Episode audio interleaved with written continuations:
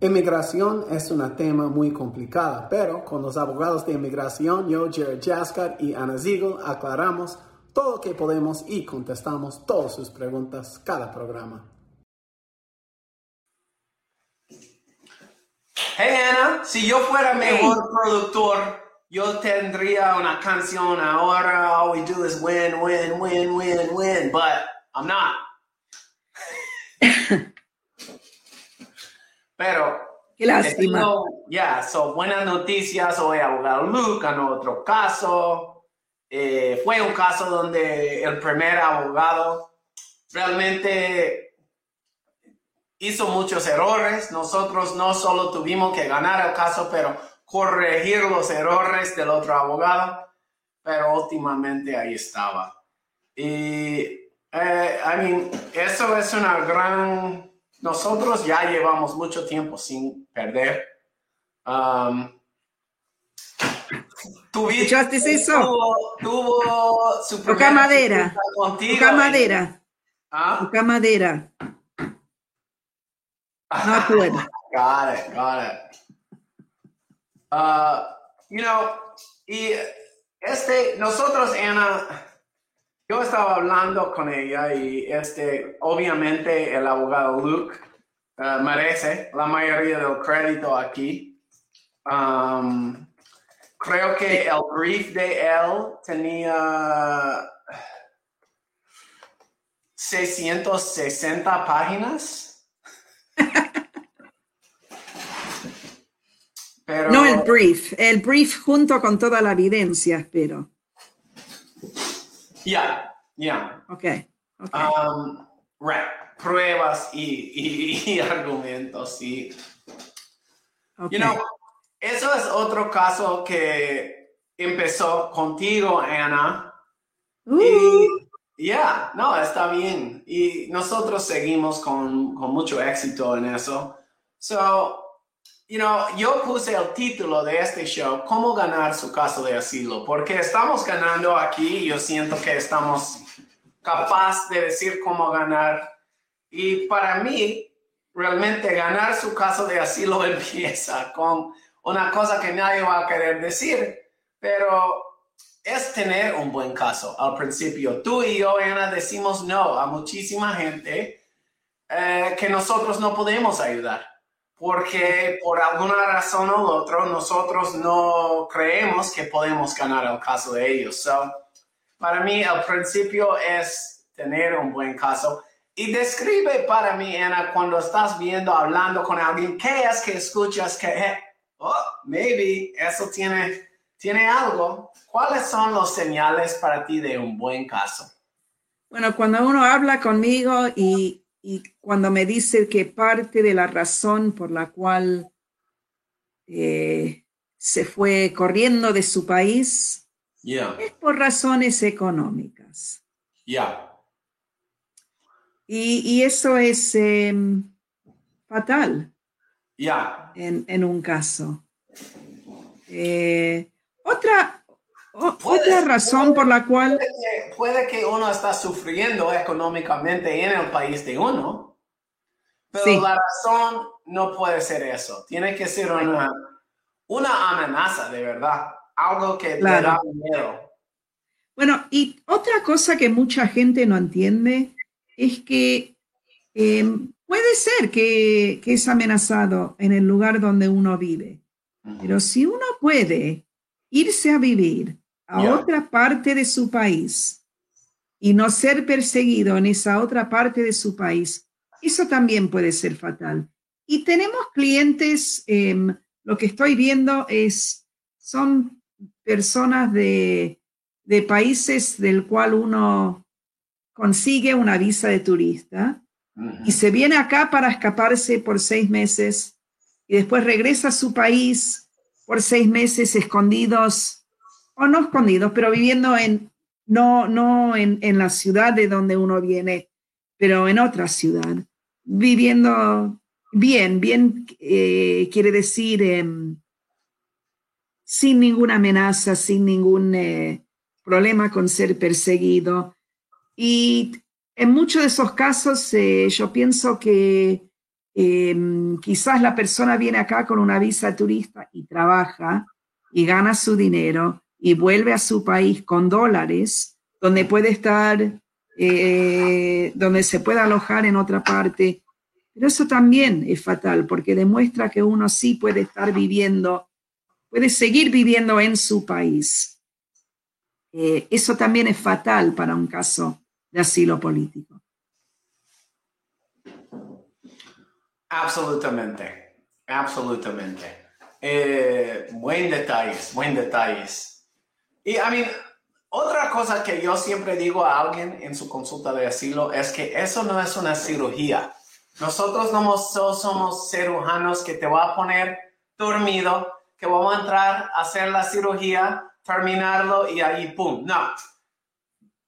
Uno tiene que trabajar con nosotros para desarrollar el caso. Si hay testigos en el país de uno, nosotros tiene que darnos los nombres de ellos, tiene que ayudarnos a comunicar con ellos. Si hay, si algo salió en la prensa, en las noticias de su país, tiene que poder ayudarnos en, en, en saber eso.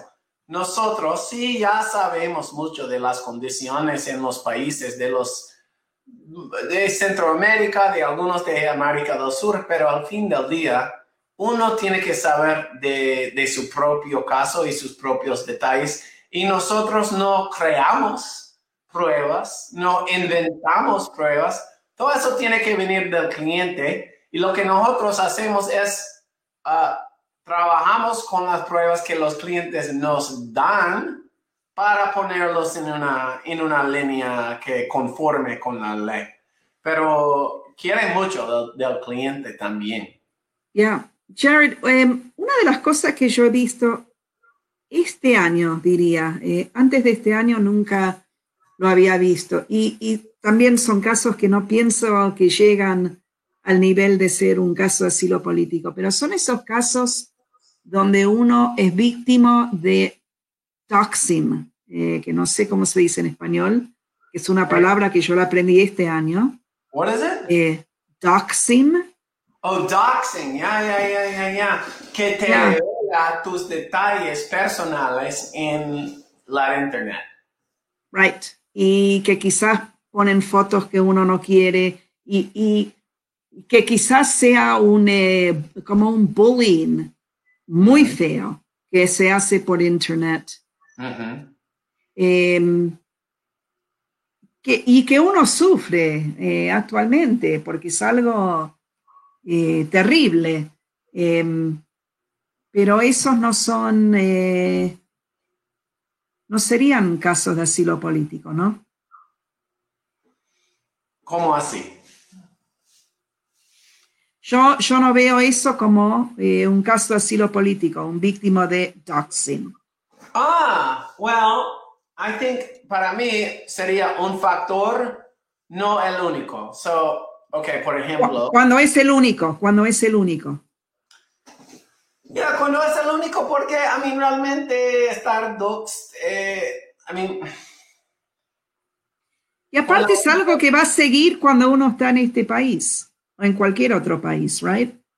Es por las redes sociales y acá tampoco en este país no, no, no han encontrado la manera de controlar esas cosas. Ya, ya. Tenemos una pregunta de un Facebook user que dice, ¿a los cuántos años de estar en este país puede tener asilo político? Eh, uno debería solicitar asilo político dentro de ese, dentro de ese primer año de estadía. Ya para calificar.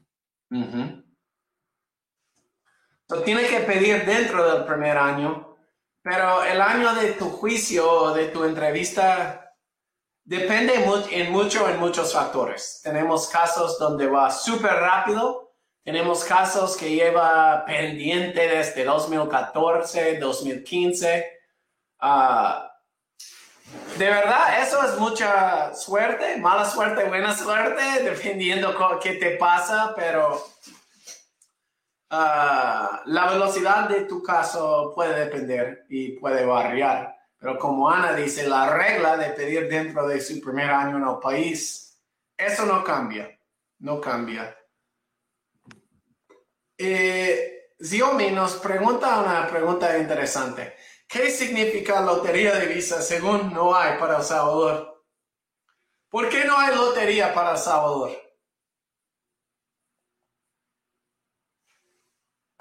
Eh,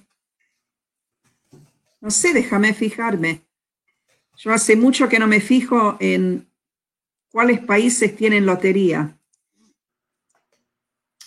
Ya, um,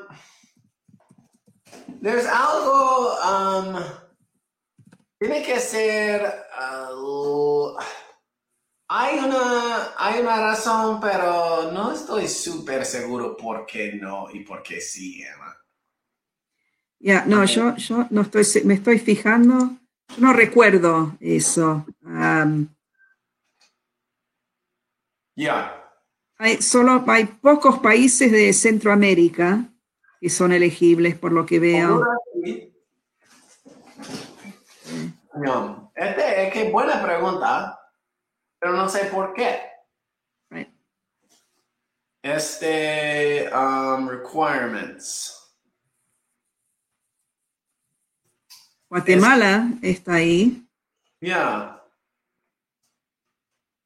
Es el único, el, único país de Centroamérica que veo nombrado. Eh, so, una cosa que se dice es que por los países que han mandado más que 50 mil inmigrantes a los Estados Unidos en los últimos cinco años no se califica. Y eso podría ser la razón. Sí, ¿Ok? So, tomó un momentito, pero ya está contestado. Vamos a Marilena. Hola, ¿puede hablar de la visa U y si hay cambios relevantes? El último cambio en la visa U sí pasó este año, pero anteriormente en la primavera. El gran cambio eh, realmente fue una sorpresa para nosotros, pero comparado a la mayoría de las sorpresas, eh, fue diferente porque fue una buena sorpresa, buenas noticias.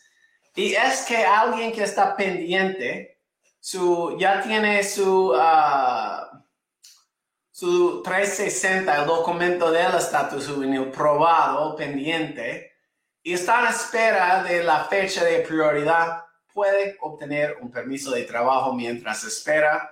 Eh, eso ha favorecido a más que 100 clientes de nosotros. Y comparado al otro clase de visa de trabajo o de permiso de trabajo, se ha salido rápido. Están saliendo en menos que seis meses. So, muy, muy buenas noticias para el estatus juvenil de 2022 ha sido el permiso de trabajo. Por la edad, por la, los factores que califica uno, nada de eso ha cambiado. Pero eso del permiso de trabajo sí ha cambiado este año. Ojalá que eso conteste su pregunta. ¿Era algo de añadir? no, no, no, con la visa juvenil no. Ok. Vamos a, y las fechas de prioridad siempre están retrasadas para El Salvador, dice ella, y la respuesta lastimosamente es sí. No es únicamente El Salvador, están retrasados para muchos países. Eh, nosotros no tenemos ningún control sobre eso. Eh, hay que fijarse mes por mes qué es lo que pasa. Generalmente en octubre es cuando se abren las fechas, eh, porque el Departamento de Estado trabaja eh, con un año fiscal.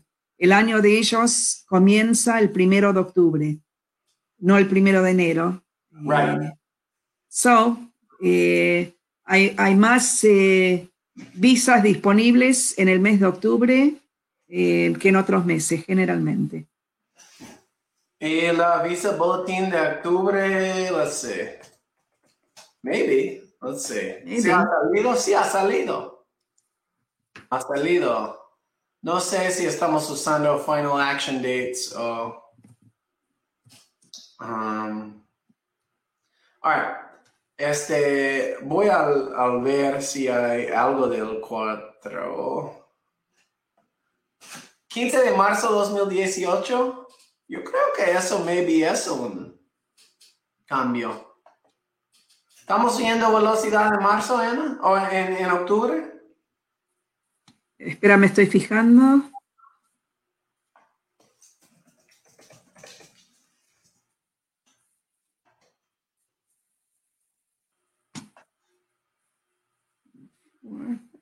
Ya, yo creo que Representa velocidad. Estamos viendo cuatro meses de, avance. Sí, sí. En octubre suena que vamos a tener buenas noticias para algunos. vamos al... Ella tiene otra pregunta en eso y prometo que voy a ir a los demás preguntas, pero voy a quedar con eso hasta que está terminado. Cuando alguien ya tiene los 360 aprobada, está de 19 años, pero ya no está estudiando, ¿podría afectarle en el ajuste de estatus? No, no te va a afectar. No te va a afectar. All vamos a una pregunta para ti, Ana, de Vika. Okay? Eh, Hola, ¿puede hablar que pueden hacer los nicaragüenses que están llegando y no hay asilo para todos? Gracias. Yeah, so esto es un tema bien difícil, ¿eh? porque em, cuando, cuando uno entra a los Estados Unidos sin visa, cruza por la frontera, aunque los dejan entrar, em, si uno no califica para el asilo político, no hay nada más. Eh, es, es bueno, oh, quizás, I mean, eh, si uno tiene hijos menores de 21 años, si uno de los padres está ausente, eh, si la razón por la ausencia es por abandono, eh, negligencia o maltrato, eh, quizás un hijo podría calificar para lo que nosotros llamamos el estatus juvenil y obtener la residencia de esa manera. si uno viviendo acá en Estados Unidos es víctima de un crimen si ese crimen califica para la visa U, quizás eso sería la venida que uno tendría. Y si no, es cuestión de estar acá y de esperar que nunca lo llamen a la corte, esperar que quizás hubo un defecto en la noticia de aparecer que les entregaron, esperar de que uno eh, puede quedarse acá, acumular tiempo y que las leyes en algún momento lo ayuden. Pero algo afirmativo que uno podría hacer, yo no lo veo. Ya. Y eso del no asilo para todos, solo quiero decir que no hay ninguna como cerrada de asilo político. Cualquier persona que tiene los factores sus antecedentes que te ayuda en eso puede calificar para el asilo. Um, all right. Y quiero agregar una cosa más, espera. Y esto, esto no es solo para los nicaragüenses, esto es para todas las personas que cruzan la frontera. No todos tienen caso de asilo político. Y actualmente, eh, yo no sé el porcentaje, pero, pero es bajo el porcentaje de personas que tienen casos buenos y que calificarían al final del día. Así es, así es. Um, me dice abogada, si una persona agarra una ayuda del gobierno, por ejemplo, estampilla, si eso afecta para hacerse ciudadano de este país. Em, hubo un cambio eh, que hizo Biden, em, que cambió lo que había hecho Trump que tenía que ver con qué es lo que uno, qué tipo de asistencia que uno podía recibir.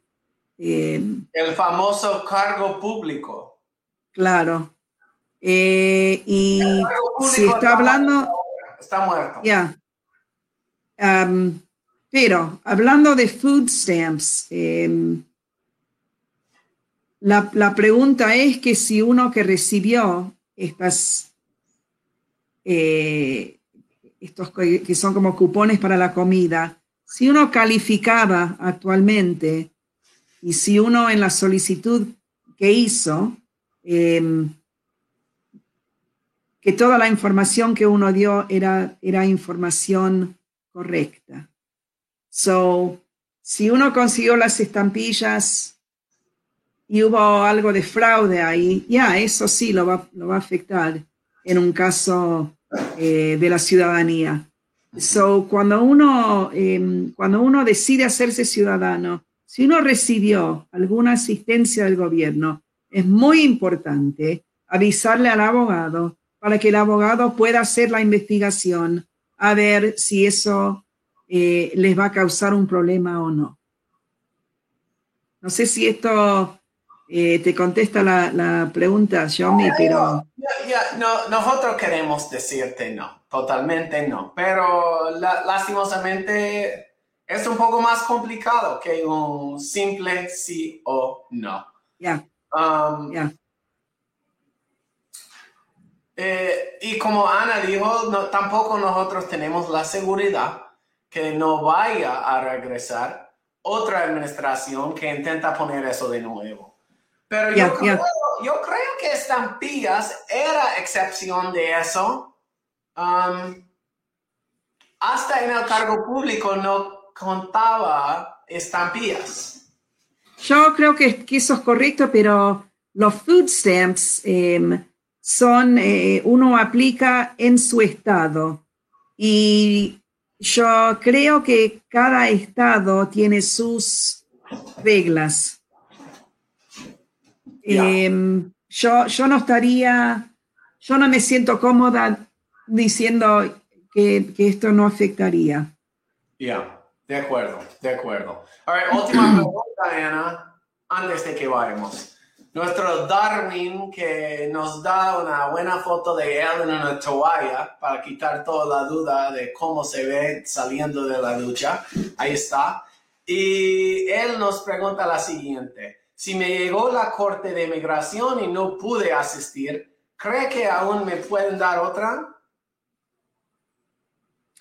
Eh, el problema que yo tengo con esta pregunta es que dice no pude asistir, es decir, hablando en el pasado, como que ya faltó una corte. Eh, si uno falta a una corte, no avisa o no solicita antes, cuando uno no va a la corte, eh, es posible que la corte eh, lo encontró, encontró que, que, que lo, encontró deportable, ¿no? Que, ya tiene una orden de deportación. So, eh, yo creo que aún podríamos asistirte a ver si hay algo que se podría hacer en el caso tuyo y Darwin te diría que llames para una consulta. Eh, Ahora, si todavía no tuvo la corte, es posible en ciertos casos pedir una prórroga, pero depende del caso de uno, ¿no? Como siempre, depende. Estoy totalmente de acuerdo contigo, Ana. No es claro si estamos hablando del presente, del pasado. La respuesta es diferente en los dos. No pierdes la fe, Darwin, si ya tienes orden de aportación por no ir. Pero si no pierdes más tiempo, hay que hablar con nosotros. Ya, ya, ya. Sí, Ana, muchísimas gracias a todos que nos dieron buenas preguntas. Muchas gracias a ustedes. Buenas preguntas, sí, sí. Muchas gracias, Darwin suerte en su camino y adiós a todos. Chao. Gracias por escuchar nuestro programa. Recuerda que todo el consejo en el show es para información general y si quiere consejo personal, hay que hacer una consulta con nosotros. Gracias.